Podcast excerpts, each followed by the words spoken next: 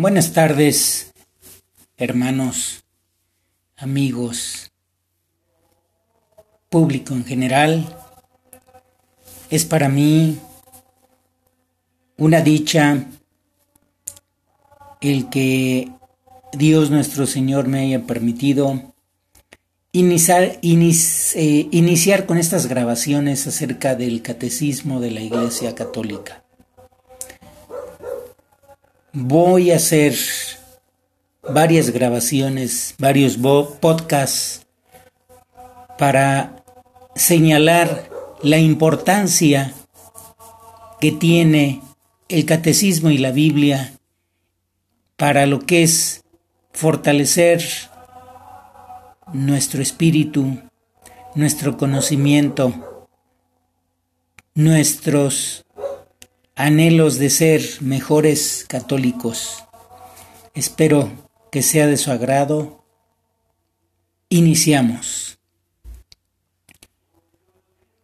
El Catecismo de la Iglesia Católica en su formato compendio fue publicado por la Conferencia del Episcopado Mexicano a partir de un documento solicitado por el Santo Juan Pablo II, siendo Papa de la Iglesia Católica y encomendando su realización al hoy Papa emérito Benedicto XVI. Él junto con un grupo de obispos, de especialistas y retomando el catecismo de la Iglesia Católica, hizo un compendio con la finalidad de generar la pedagogía del catolicismo del nuevo siglo. Espero que sea de su agrado, porque la fe solo crece y se fortalece creyendo y sabiendo. Vamos a utilizar para este propósito las preguntas que aparecen en el compendio autorizado por el Papa Emérito Benedicto XVI, las cuales empiezan de la siguiente manera. La número uno, la pregunta número uno es ¿cuál es el designio de Dios para el hombre? Dios, infinitamente perfecto y, bienaventurado en sí mismo, en un designio de pura bondad ha creado libremente al hombre para hacerle partícipe de su vida bienaventurada.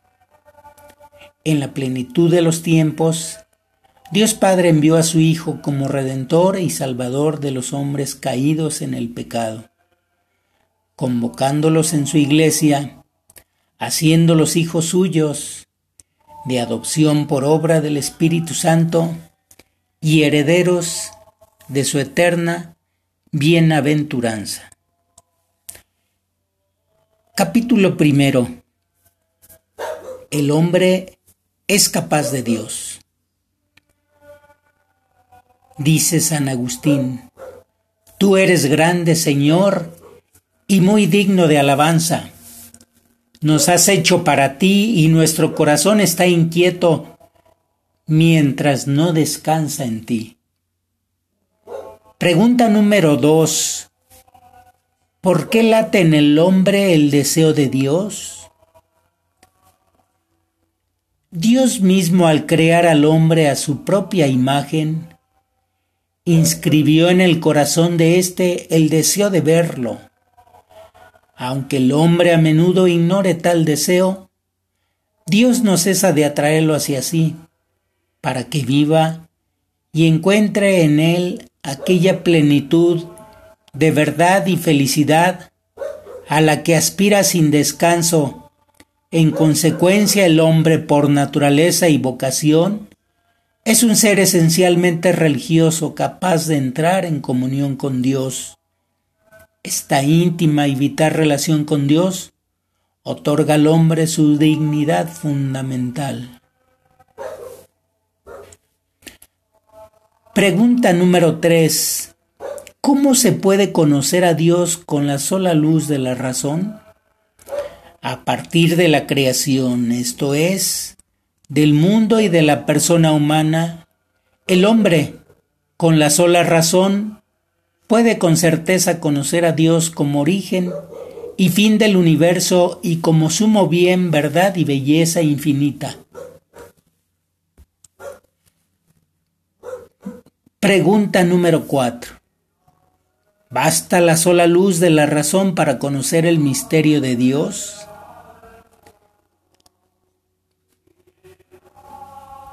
Para conocer a Dios con la sola luz de la razón, el hombre encuentra muchas dificultades. Además, no puede entrar por sí mismo en la intimidad del misterio divino. Por ello, Dios ha querido iluminarlo con su revelación no sólo acerca de las verdades que superan la comprensión humana, sino también sobre verdades religiosas y morales que aun siendo de por sí accesibles a la razón, de esta manera pueden ser conocidas por todos sin dificultad, con firme certeza y sin mezcla de error. Pregunta número 5. ¿Cómo se puede hablar de Dios? Se puede hablar de Dios a todos y con todos, partiendo de las perfecciones del hombre y las demás criaturas, las cuales son un reflejo, si bien limitado, de la infinita perfección de Dios. Sin embargo, es necesario purificar continuamente nuestro lenguaje de todo lo que tiene de fantasioso e imperfecto sabiendo bien que nunca podrá expresar plenamente el infinito misterio de Dios. Hasta aquí nuestras primeras cinco preguntas de este compendio del Catecismo de la Iglesia Católica. Que tengan buena tarde.